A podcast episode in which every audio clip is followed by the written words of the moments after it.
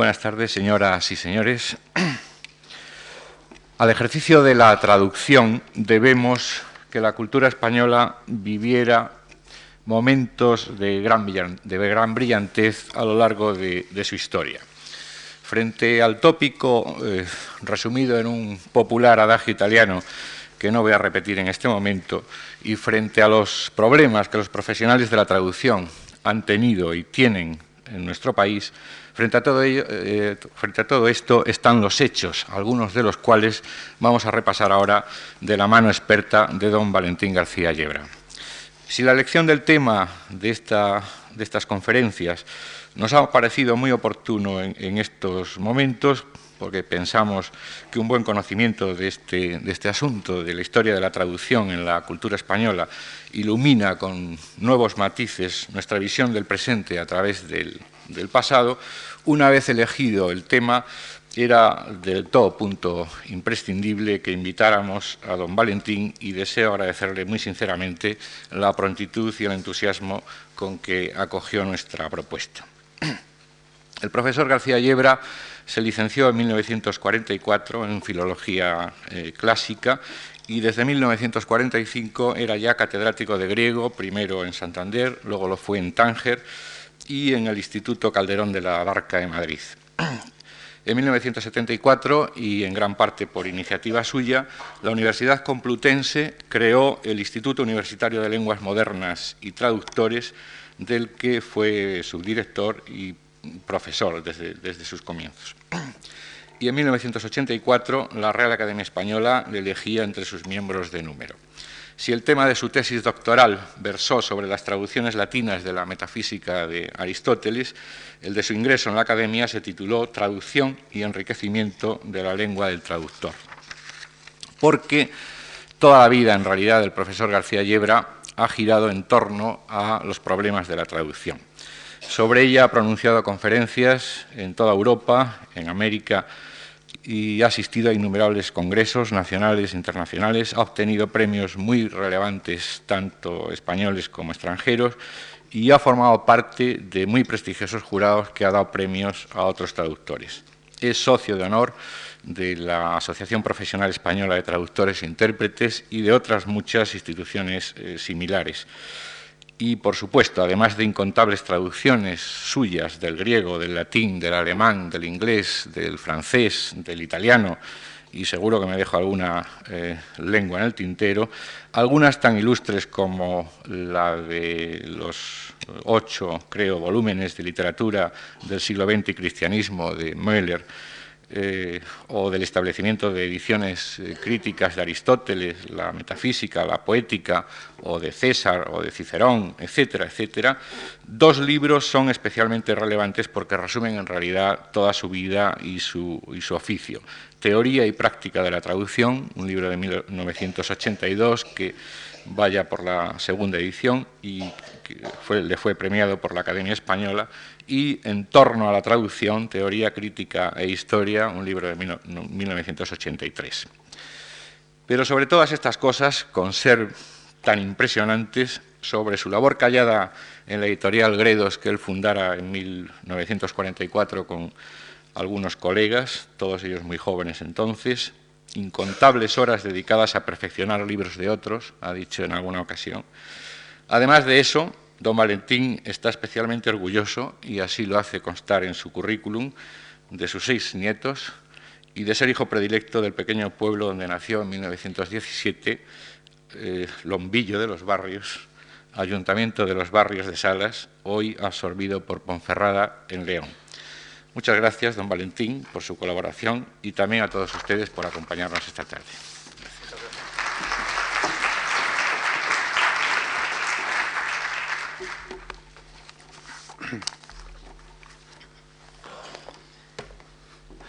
Muchas gracias a don Antonio Gallego por su amable presentación, que espero no les haya hecho concebir a ustedes demasiadas esperanzas y que las que hayan concebido no se vean defraudadas.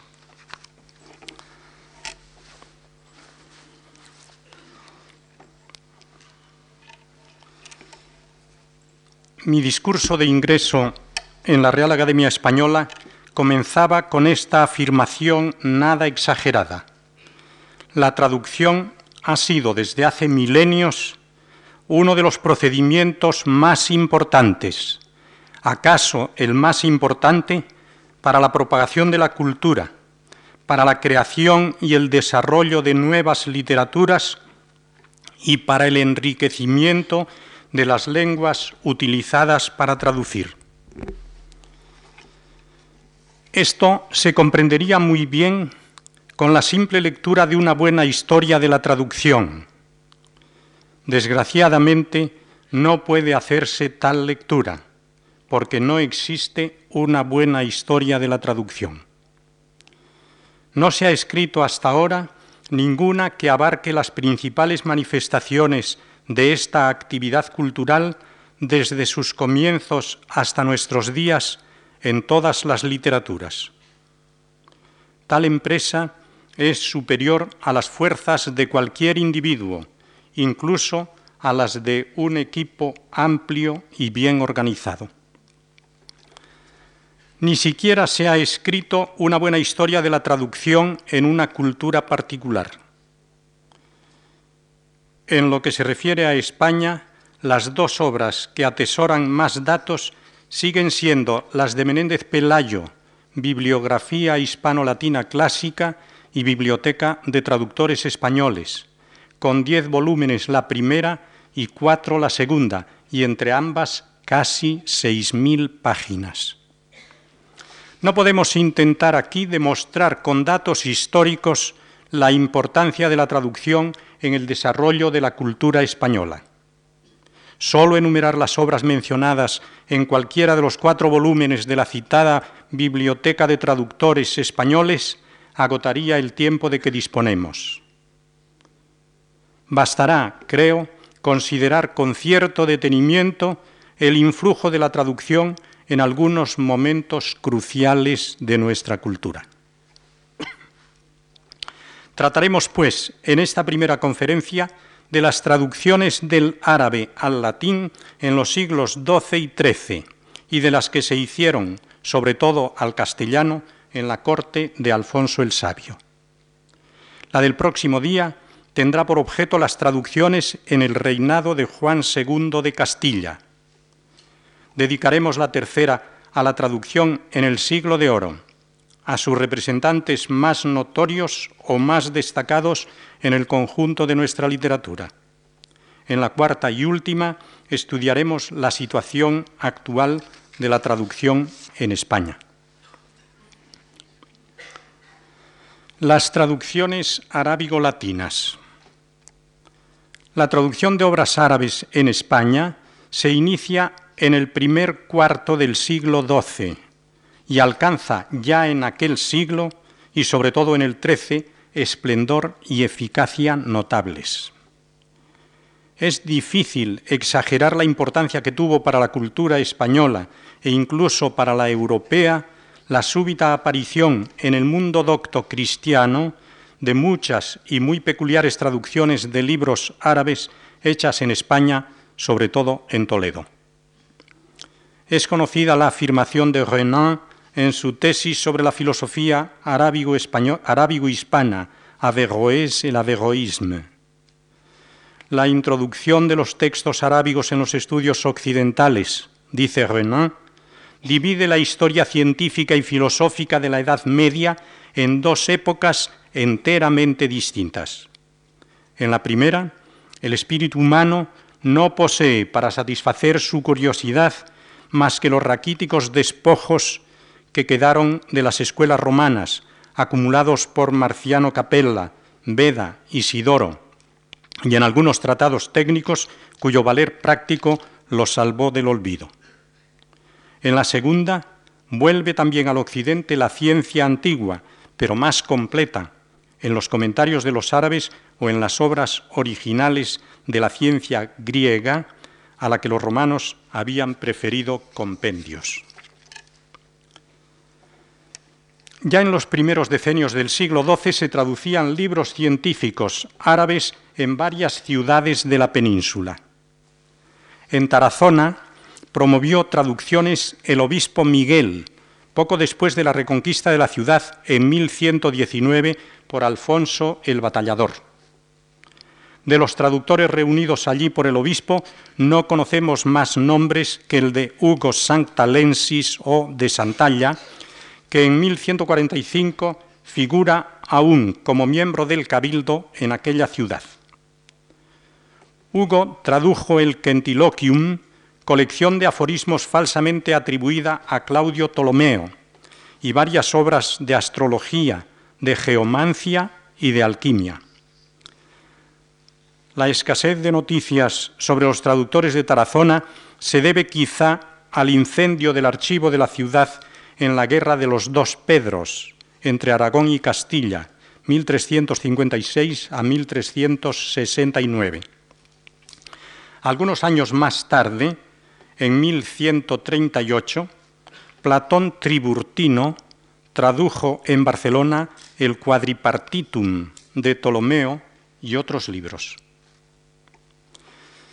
Pero fue en Toledo donde se realizó una labor traductora continuada y fecunda.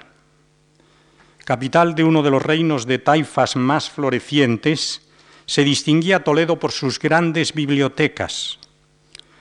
Los reyes o emires toledanos, comenta Menéndez Pidal, para quienes la protección a los sabios y artistas era un indispensable lujo regio, habían acumulado en las salas de sus academias muy curiosas bibliotecas, a las que afluían libros traídos de todo el Ándalus y del lejano Oriente. Reconquistada la ciudad por Alfonso VI en 1085, convivían allí, en fecunda armonía, cristianos, musulmanes y judíos.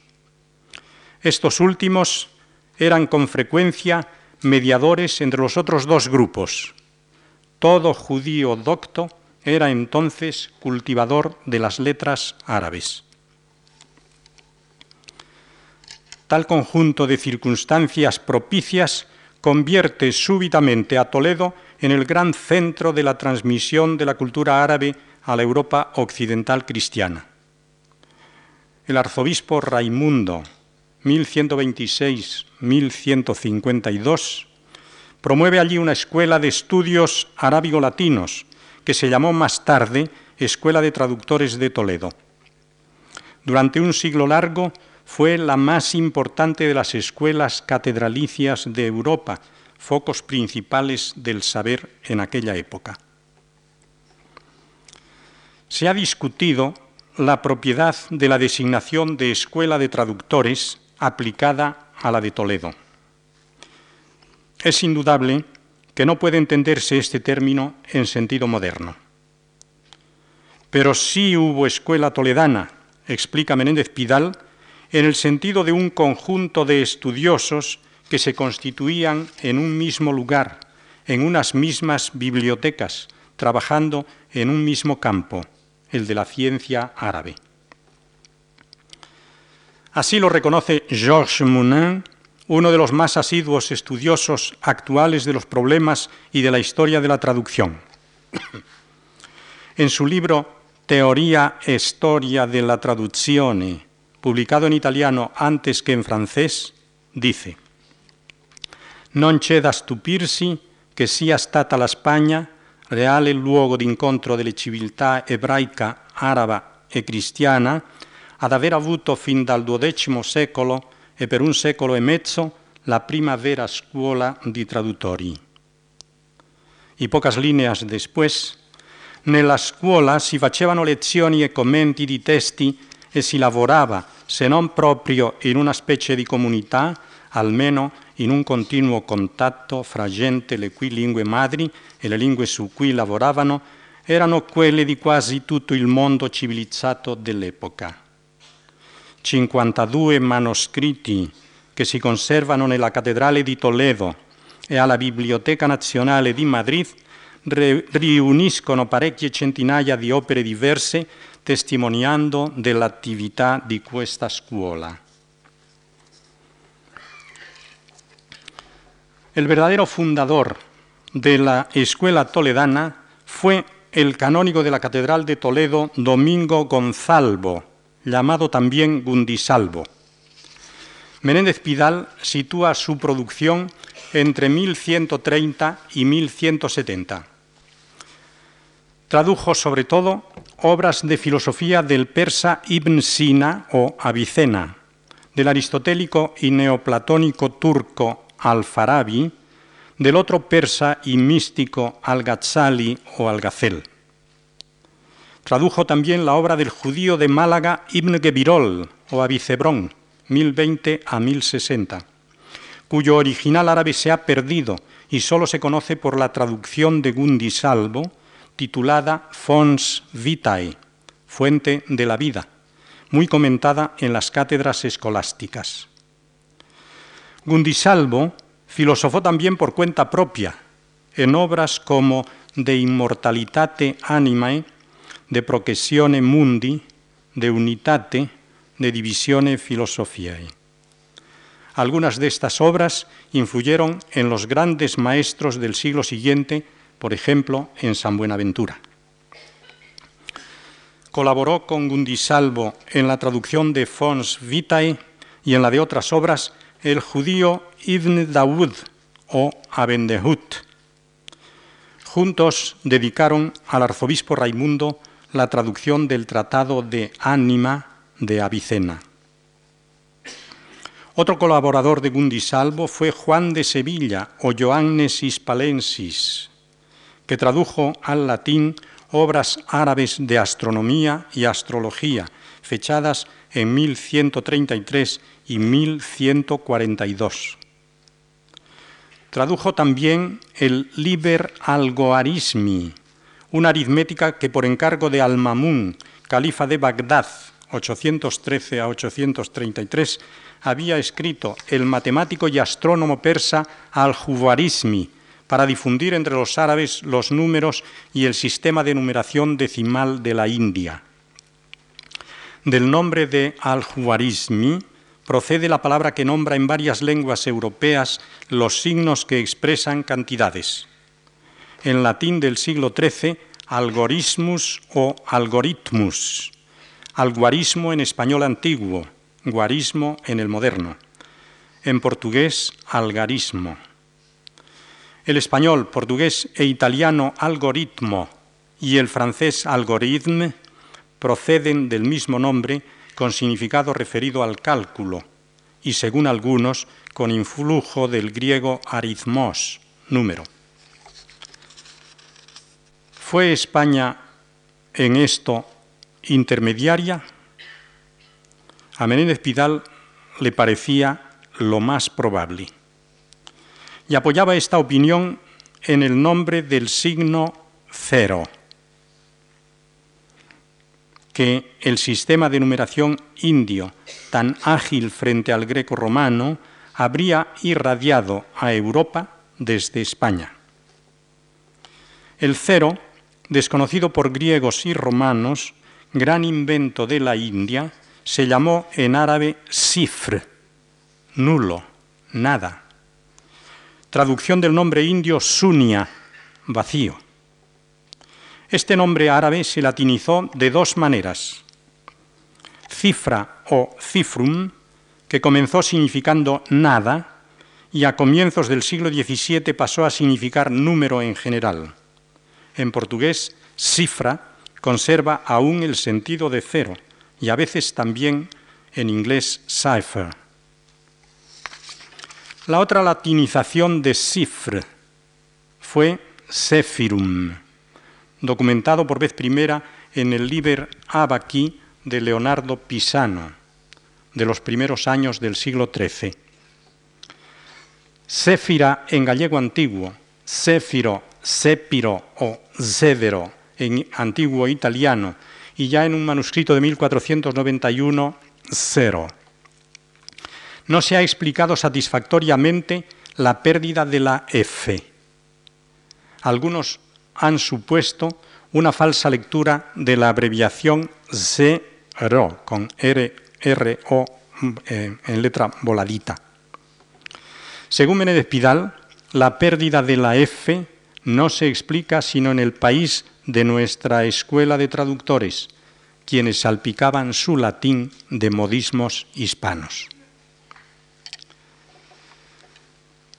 Ya en el segundo período de la Escuela de Traductores florece entre 1191 y 1216 Marcos, clérigo y después canónigo de Toledo.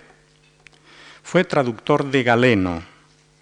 En 1209 y 1213 fechó traducciones del Corán y de varios tratados religiosos de los almohades, hechas bajo el patronato del arzobispo Jiménez de Rada.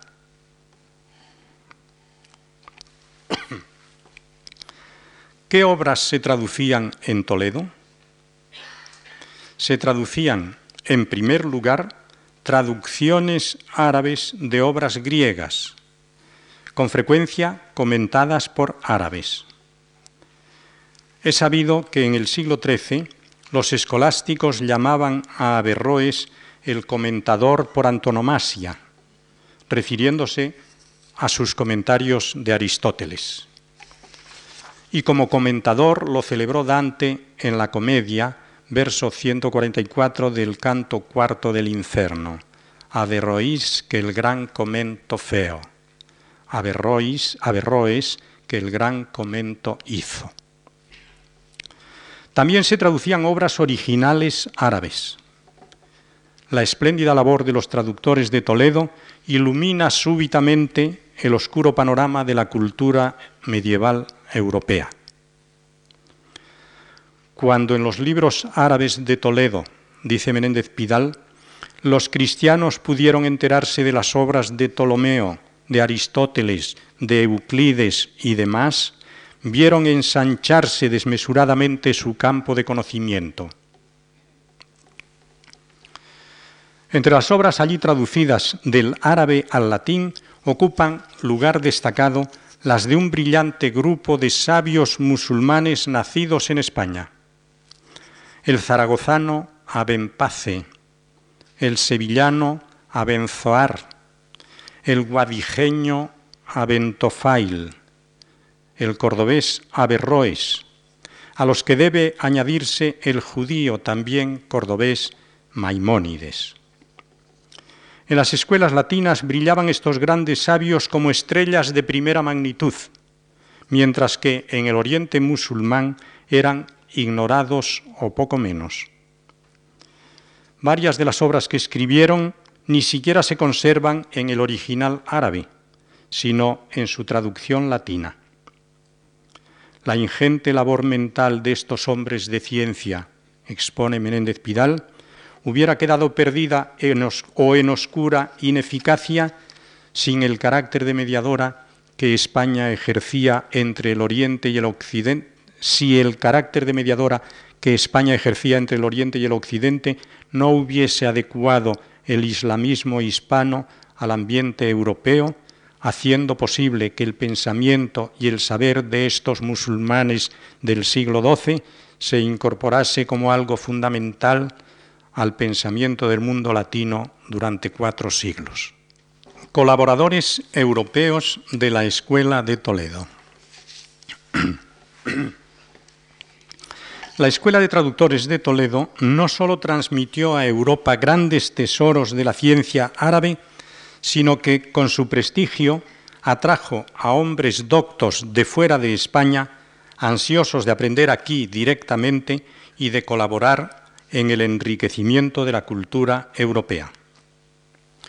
Parece que el primer extranjero que acudió a Toledo para conocer la ciencia árabe fue el filósofo inglés Adelardo de Bath. Se cree que estuvo en España entre 1126 y 1129. Tradujo una versión española de las tablas astronómicas de Al-Juarizmi, refundidas por el madrileño Maslamah al-Mairiti, muerto en 1007 o 1008.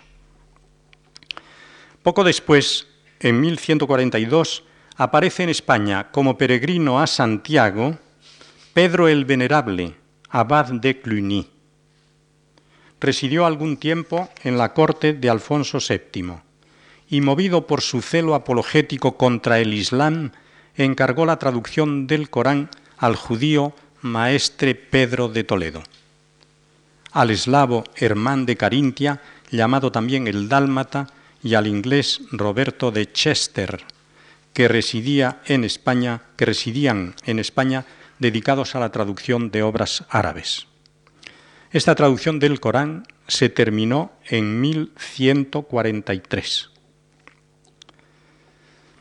A este primer periodo de la Escuela de Toledo pertenece también Gerardo de Cremona, el más activo y fecundo de todo el grupo. Aunque nació en Cremona hacia 1114 y murió en la misma ciudad italiana en 1187, pasó la mayor parte de su vida en Toledo, donde puso en latín gran número de obras árabes y griegas. Aristóteles, Euclides, Ptolomeo, Hipócrates, Galeno, Teodosio, Alquindi, Alfarabi, Avicena fueron los principales autores traducidos por el cremonense. En el segundo periodo de la escuela toledana, por los últimos años del siglo XII o en los primeros del XIII, traduce Alfredo de Seirschel el pseudoaristotélico Liber Vegetalium, que lo tradujo en España, parece deducirse de algunos hispanismos que incorporó a su latín, como el nombre de la planta Belenum, que no es sino el español beleño, procedente de una base prerromana indoeuropea y documentado en castellano, según Corominas, desde 1106. Miguel Escoto fechó en Toledo el año 1217 una versión latina del libro de Esfera de Albetrulli, llamado también llamado en latín Alpetragius, natural de los Pedroches, al norte de Córdoba. Escoto tradujo también libros de Aristóteles comentados por Avicena. En 1240 fecha Hermán Alemán, igualmente en Toledo, su traducción del comentario de Averroes a la ética nicomaquea de Aristóteles, y en 1256 la del comentario medio de Averroes a la retórica del mismo autor. Este Hermán alemán fue, además de traductor latino, colaborador de la Escuela de Traductores en Lengua Vulgar promovida por Alfonso el Sabio en la segunda mitad del siglo. Ocupó la silla episcopal de Astorga desde 1266 a 1272. Este rasgo me lo hace especialmente simpático desde el punto de vista personal porque la diócesis de Astorga es mi diócesis. El último arzobispo de Toledo que todavía fomentó las traducciones latinas fue don Gonzalo García Gudiel, 1280-1299. A él dedica Álvaro de Oviedo su comentario al libro de Averroes de Substantia Orbis.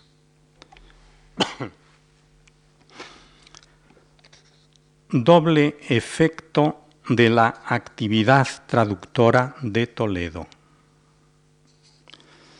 Las traducciones del árabe al latín hechas en Toledo fueron beneficiosas en general para la cultura europea y de manera especial para la cultura española.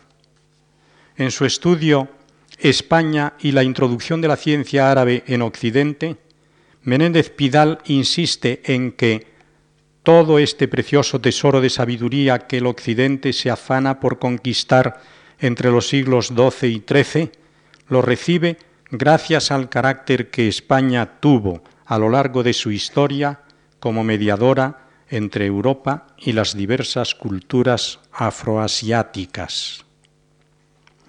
Y concluye su exposición de actividades de la escuela toledana con estas palabras. La España nueva, recobrando sus tierras arabizadas, pudo entregar a la latinidad occidental, que tan necesitada estaba de ello, los tesoros importados de la ciencia árabe oriental y los tesoros propios de el Andalus islamizado.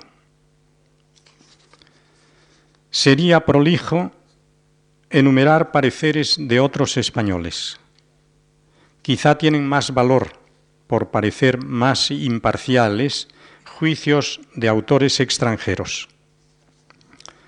Ya un contemporáneo de Alfonso X, el franciscano Rogerio Bacon, a quien los escolásticos titularon Doctor Mirabilis, repite una y otra vez en su Opus Maius que la filosofía debe estudiarse en las obras de los árabes, pues de los latinos sólo tiene valor lo que han tomado de otras lenguas. Vimos antes cómo Renan dividía la historia de la ciencia y de la filosofía de la Edad Media en dos épocas distintas, una anterior y otra posterior a la introducción de los textos árabes en los estudios occidentales. No son exageraciones. Los tratadistas modernos dividen, en efecto, en dos períodos la historia de la escolástica, que en su época de vigencia abarca no sólo la filosofía, sino también las reducidas parcelas científicas que entonces se cultivaban en Europa. El primer período va desde el año 850 al 1200, es decir, desde Escoto Erígena hasta el conocimiento de los autores árabes.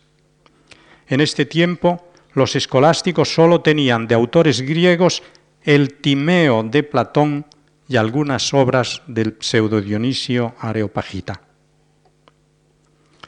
El segundo período llega hasta 1453, es decir, hasta la caída de Constantinopla y el surgimiento del humanismo. Los años de mayor esplendor se sitúan en la segunda mitad del siglo XIII. Por entonces se traducen ya en Europa las obras de Aristóteles directamente del griego. El más célebre de estos traductores europeos es el dominico belga Guillermo de Merbeke, cuya actividad se desarrolla sobre todo en el decenio de 1262 a 1272. Pero el gran impulso había llegado de España en los primeros años de aquel siglo. Muchas de las obras de Aristóteles traducidas o revisadas por Merbeke se habían traducido previamente en España. La más importante quizá la metafísica circulaba en distintas versiones desde los primeros decenios del siglo XIII. Una de estas versiones, llamada Metafísica Nova, que aparece frecuentemente en los códices incluidas en el Commentarium Magnum Averrois, es atribuida por la Combe a Miguel Escoto. Ross vacila entre Escoto y Gerardo de Cremona. Como sabemos, ambos traductores estuvieron vinculados a la Escuela de Toledo. No puedo enumerar las opiniones de otros eruditos coincidentes con la del célebre escritor francés. Me limitaré a reproducir, como resumen de muchos juicios, unas palabras de Karl Fossler. en suelo español, dice el sabio alemán, se hicieron también la mayoría de las traducciones de obras matemáticas, científico-naturales, astrológicas y filosóficas del árabe al latín. Aunque se traducía mucho del árabe también en Francia, especialmente en Chartres, y en Italia, sobre todo en Sicilia y Nápoles, fue sin embargo España el foco de traducciones preferido y más fecundo. Las condiciones de trabajo eran aquí muy favorables. No es extraño que mentes lúcidas de todos los países formaran en Toledo, reconquistada en 1085, comunidades de trabajo según las tareas encomendadas por altos protectores.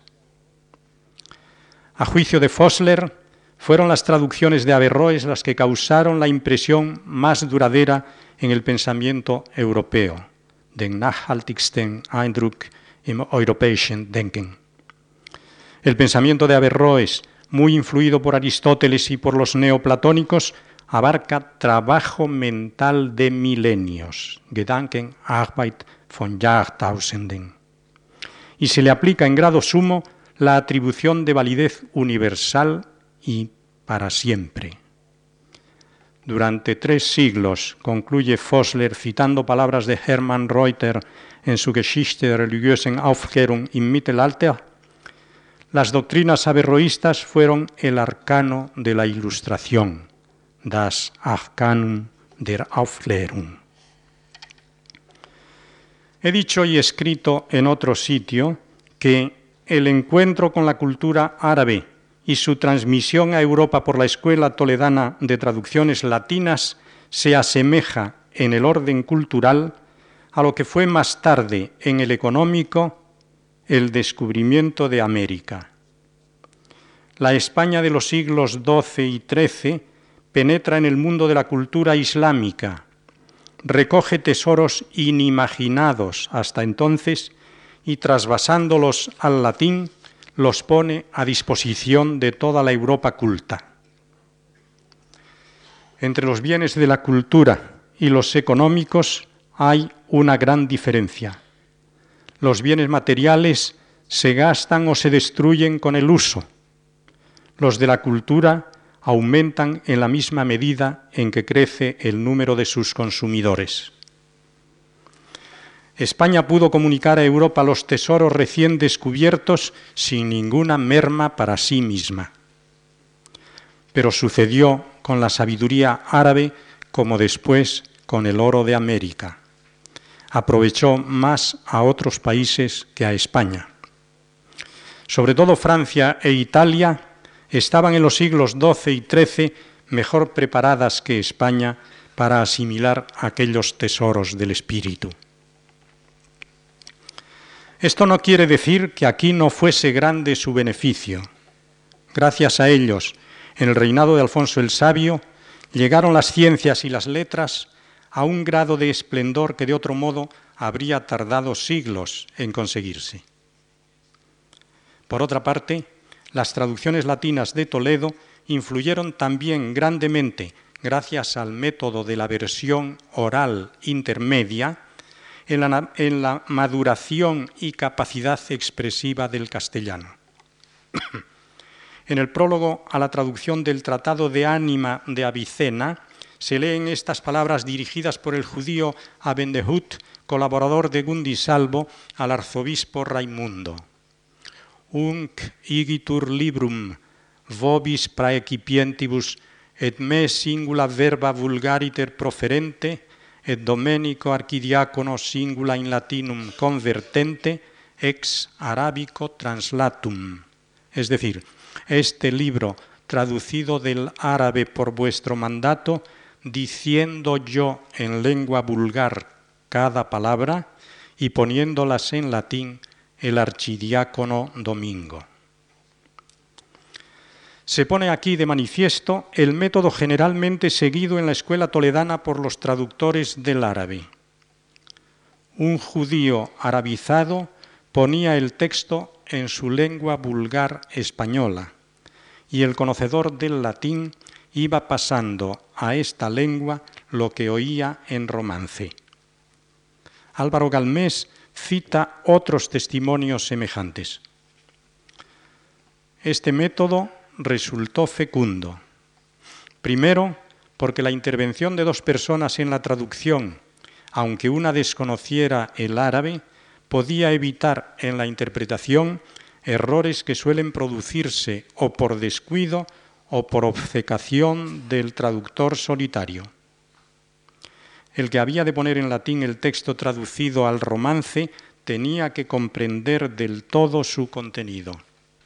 En caso de duda, haría reflexionar al romanceador hasta que sus palabras dieran un sentido aceptable.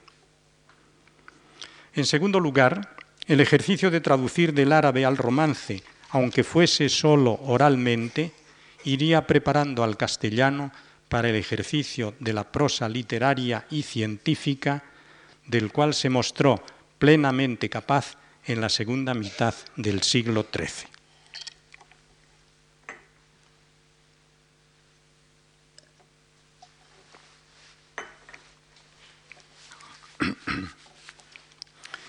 La traducción en la corte de Alfonso el Sabio.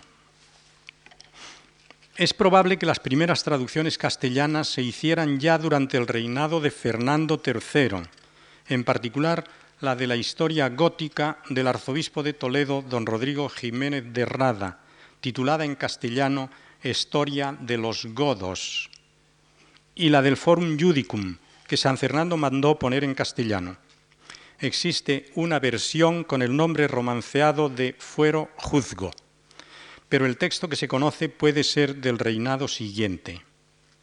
De cualquier modo, el primer venero importante de traducciones castellanas lo alumbró Alfonso el Sabio. Siendo todavía infante, había mandado traducir del árabe el lapidario hacia 1250, acabado entre 1272 y 79, y el Kalila Edimna, probablemente en 1251. Fueron las primeras traducciones de estas obras a una lengua occidental. No cabe exponer aquí el influjo del Kalila en la literatura castellana y en otras literaturas de Europa. Baste decir que fue el primer libro de fábulas orientales traducido al castellano, modelo de los muchos que luego se escribieron en España. Todas las traducciones conocidas del Kalila proceden de la arábiga y la castellana fue tan famosa que Raimundo de Béziers se sirvió de ella para la suya latina, 1305-1313, hasta donde el mur, es decir, el ratón, cuenta su historia en el capítulo quinto. Dos años después de traducirse el Kalila, el infante don Fadrique, hermano de Alfonso, hizo traducir en 1253 también del árabe el Sendebar, igualmente de origen indio, que en la versión castellana se tituló Libro de los engaños y de los asallamientos de las mujeres. La versión árabe del Sendebar, que se ha perdido, procedía, como la del Kalila, de una versión persa, asimismo perdida. Igual suerte corrió el original sánscrito. Las traducciones arábigo-latinas del segundo período de la Escuela de Toledo enlazan con las traducciones arábigo-romances promovidas por el rey sabio. Al menos dos de los traductores latinos, Hermán Alemán y Álvaro de Oviedo, producen también traducciones castellanas. Alfonso, que ya antes de subir al trono tenía conciencia de la importancia de las traducciones para el desarrollo de la cultura, les dedicó en su reinado atención no inferior a la que de él reclamaban los más graves asuntos políticos. Nadie ha expresado esta actitud del rey sabio mejor que su sobrino don Juan Manuel, que inicia así el prólogo a su libro de la caza. Entre muchos cumplimientos y buenas cosas que Dios puso en el rey don Alfonso, puso en él su talante de acrecentar el saber cuanto pudo, et fizo por ello mucho. Así que no se falla que del rey Ptolomeo acá ningún rey ni otro hombre tanto ficiese por ello como él. Et tanto cobdició que los de los sus regnos fuesen muy sabidores, que fizo trasladar en este lenguaje de Castilla todas las ciencias, también de teología como de lógica, y todas las siete artes liberales, como toda la arte que dicen mecánica. Otro sí fizo trasladar toda la secta de los moros, porque pareciese por ella los errores en que Mohammed, el su falso profeta, les puso et en que ellos están hoy en día. Otro sí fizo trasladar toda la ley de los judíos et aun el su Talmud, et otra ciencia que han los judíos muy escondida, a que llaman Cábala. No podría decir ningún hombre cuánto bien este noble rey fizo señaladamente en acrecentar et alumbrar el saber. Don Juan Manuel, que escribió este prólogo apenas 40 años después de morir el rey su tío, parece conocer muchas traducciones hechas por encargo del monarca cuya noticia no nos ha llegado. Algunas se habrán perdido definitivamente. Otras pueden reaparecer algún día. Las que conocemos bastan para suscitar admiración y asombro. Primer periodo de actividad traductora. En 1256 comienza en la corte de Alfonso X el primer periodo de trabajo científico, que dura cuatro años. Cejador resume así la actividad traductora de este periodo. Los catorce libros del saber de astronomía fueron mandados traducir o compilar por Alfonso X, el cual cuidó del lenguaje, pues, como dice en el prefacio del libro de la esfera, 1259, tolló las razones que entendió eran soellanas, et dobladas, et que no eran en castellano drecho, et puso las otras que entendió que cumplían, et cuanto en el lenguaje endresólo él por sí. Los libros del saber de astronomía son, primero, libro de la ochava esfera, et de sus cuarenta y cinco figuras, traducido del arábigo por Yehudá Jacoén y el clérigo Guillén, hijo de Remón d'Aspa. Segundo, libro de la esfera redonda. Tercero, libro de la Alcora o de la esfera, escrito en arábigo por Costa Benluca y vertido al castellano por los antes citados, el primero de los cuales añadió un capítulo sobre el modo de facer las armiellas et para saber el atasir et igualar las casas. Cuarto, libro del astrolabio redondo y libro de la safeja de Azarquel, traducido por Maese Fernández de Toledo, y segunda vez por Bernaldo el Arábigo et don Abraham su alfaquí. Sexto, lámina universal de Ali ben Halaf, descrita por Rabí Sah. Séptimo, libro de las armiellas del mismo. Octavo, libro del cuadrante. Noveno, libro de la piedra de la sombra. Décimo, libro del relojio del agua. Undécimo, libro del argent vivo. Duodécimo, libro del palacio de las horas. Décimo tercero, libro de la Tasir, todos ellos de Rabí Sah, y por último, el décimo cuarto, libro del relojio de la candela, original de Rabí Samuel Halevi. De 1276 a 1279 duró la traducción del libro de las formas y de las imágenes de los cielos, que mandó Alfonso X traducir a Rabí Yehudá Mosca Jacatón y al clérigo Garcí Pérez, y cuya primera parte conservada suele llamar, suelen llamar lapidario de Abolais. Mohammad Abenkich compuso otro lapidario que va unido a los lapidarios de Rabí Yehudá Mosca Hagatón y como ellos fue mandado traducir por Alfonso X. Este último rabí tradujo del árabe desde 1241 a 1250 por orden del mismo rey y con Garcí Pérez los tres lapidarios de Abolais. Otro lapidario hay al fin del Poridad de Poridades y se atribuía a Aristóteles.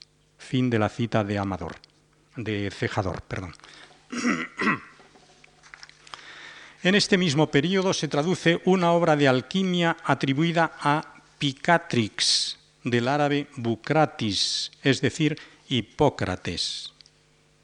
La traducción de la primera se conserva en tres perdón, y los juicios de las estrellas. La traducción de la primera se conserva en tres manuscritos, dos en latín y uno en castellano. También de la segunda hay una versión latina y otra romance. Esta es obra de Juda ben Alcoén. La del romance a latín se debe al ya mencionado Álvaro de Oviedo. Según Menéndez Pidal, el libro de la Safeja de Azarquiel, célebre astrónomo cordobés que trabajó en Toledo por los años 1061 y 1084, lo tradujo el año 1256 Abraham de Toledo, llamado también Abraham el Alfaquín, y el mismo año se puso en castellano el libro de la ochava espera. Tres años más tarde, es decir, en 1259, se romancearon el libro de la Alcora de Costa Benluca y el libro de las Cruces. También pertenece a este primer período, anterior a 1260, una traducción del Antiguo Testamento hecha del hebreo. formaba parte de ella un salterio traducido por Hermann Alemán con notable vigor literario, aunque con un mediano conocimiento de la lengua hebrea, según Menéndez Pidal, quien supone que el traductor usaría para interpretar el texto hebreo los servicios de algún colaborador, mientras que no necesitaría ayuda para la redacción castellana, pues estaba naturalizado en el reino de Alfonso. La primera traducción comenzada después de subir al trono Alfonso X fue probablemente la del libro Comprido de los Judicios de las Estrellas, iniciada, según Menéndez Pidal, Crestomatía del Español Medieval, tomo primero, página 203, el 12 de marzo de 1254. Allí mismo, páginas 213-14, pueden verse una muestra del prólogo y otra del capítulo tercero que fabla de las fases. Según el mismo autor y en página 246, el libro de la ochava espera fue compuesto en 1276. Pero en las primeras líneas del prólogo se dice, este es el libro que mandó trasladar de caldeo y de arábigo en lenguaje castellano el rey don Alfonso, e trasladólo por su mandato Judá el Conenso al Hakim e Guillem Aremón d'Aspa so clérigo. E fue fecho en el cuarto año que reinó este rey sobre dicho. Como Alfonso comenzó a reinar en 1252, la traslación de este libro debe fecharse en 1256 el 7 será errata por el 5. Cejador dice que Alfonso el Sabio mandó poner en castellano las etimologías de San Isidoro y que acaso provenga de aquella traducción el precioso códice del siglo XIV que se guarda en el Escorial. En 1259 tradujeron Yehudá Mosca y Johann Daspa el libro de las cruces. Segundo período de las traducciones alfonsíes. El decenio de 1260-1270 fue para Alfonso de gran ajetreo político y militar. Pero en 1271 comienza el segundo período de actividad científica y literaria, emprendida bajo el signo del perfeccionamiento se vuelve a traducir algunas obras cuya traducción, cuya redacción anterior no parecía aceptable y se revisan otras mejorándolas. Por otra parte, en este segundo período, el rey hizo introducir una novedad que demuestra gran generosidad intelectual. Comprendiendo, dice Menéndez Pidal, que la lengua española dificultaba la propagación de los libros a otros países, Alfonso X, en su gran empeño por la difusión de los saberes, continuaba la obra de la antigua escuela toledana y la ensanchaba, procurando que sus traducciones castellanas tuviesen también traducciones no sólo en latín, sino en otras lenguas vulgares. Por los manuscritos alfonsíes descubiertos a mediados de este siglo, con motivo de la polémica suscitada por Asim Palacios al defender la posible inspiración de Dante en fuentes musulmanas para su descripción del infierno, sabemos que Abraham de Toledo, traductor de la Asafeja de Asarquiel, hizo también una traducción castellana de uno de los relatos árabes sobre la subida de Mahoma al paraíso. Esta traducción castellana del libro de la escala se ha perdido. Pero Buenaventura de Siena, notario de la corte de Alfonso X, hizo de ella una traducción latina y otra francesa, fechada esta última en 1264. Ambas, después de tan largo olvido, fueron descubiertas a la vez independientemente en España y en Italia en 1949. Menéndez Pidal acepta la tesis de Asín sobre el influjo de la escatología musulmana en Dante y concluye casi con apasionamiento. España se muestra una vez más en tiempo de Alfonso el Sabio como eslabón entre el Oriente y el Occidente, en la más grande ocasión que la historia literaria de los siglos puede ofrecer, uniendo la magna concepción cristiana de Dante con las leyendas islámicas que en torno a Mahoma corrían entre los musulmanes hispanos. Consecuencias de las traducciones alfonsíes. Las traducciones alfonsíes produjeron los mismos frutos que las llevadas a cabo por la escuela toledana, pero quizá fueron más directa e intensamente provechosas para España que las traducciones latinas.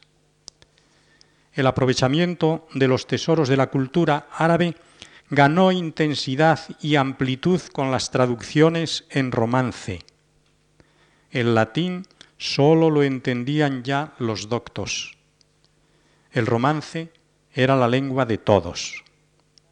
Por otra parte, el castellano no era en la corte del rey sabio lengua simplemente intermediaria entre el árabe y el latín. Era, utilizando terminología moderna de la teoría de la traducción, lengua terminal o lengua meta. Álvaro Galmés ha puesto de relieve cómo en la corte de Alfonso se creó la figura del emendador para poner en castellano derecho lo que al traductor le saliera torcido, y cómo el propio rey ejerció más de una vez este oficio. Sobre esto escribe Rafael Lapesa. En 1276 el monarca dio un paso más. Descontento con la versión que sus colaboradores habían hecho años antes del libro de la ochava espera, resolvió darle él la forma definitiva, para lo cual tolló las razones que entendió eran sobellanas et dobladas et que no eran en castellano derecho, et puso las otras que entendió que cumplían. Et cuanto en el lenguaje, solo él por sí. Alfonso X, por sí mismo, suprimió las repeticiones y enmendó la expresión hasta conseguir la corrección pretendida.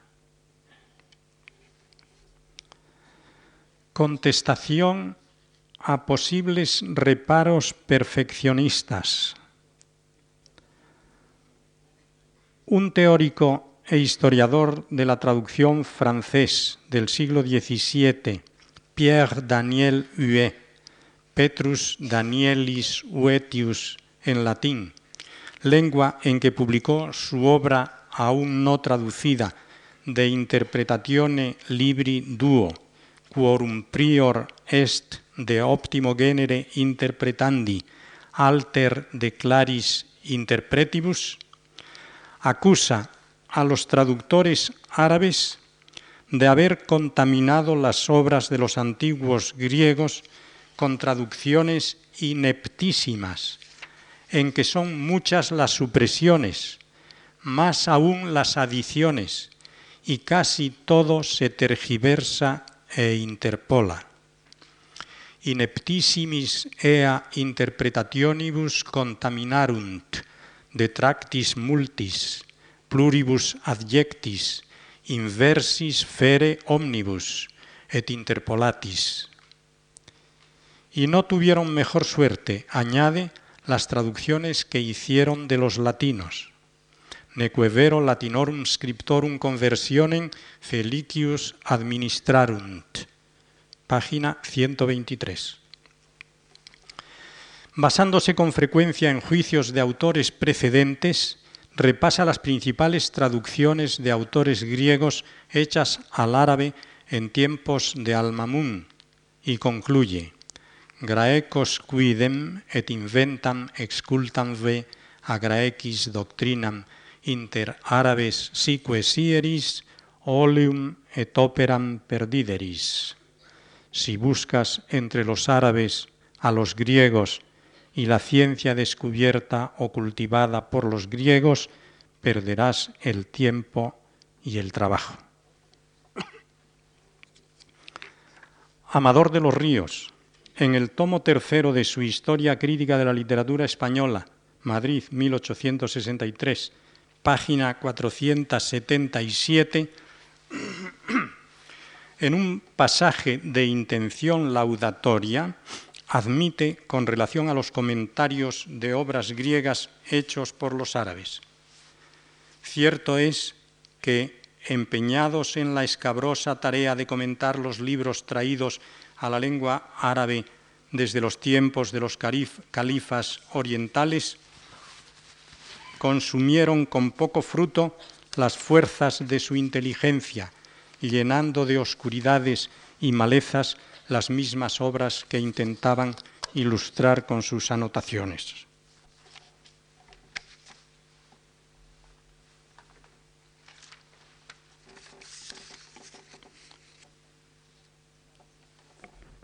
Pues si tan viciadas estaban las obras que se traducían de la escuela de Toledo y en la corte de Alfonso, eh, en la corte de Alfonso el Sabio, ¿qué frutos podían esperarse de estas traducciones? Por otra parte, ¿estaban los traductores bien preparados para su tarea? Sin duda la mayoría de estos trabajos, examinados con rigor crítico, merecerían hoy no pocas censuras.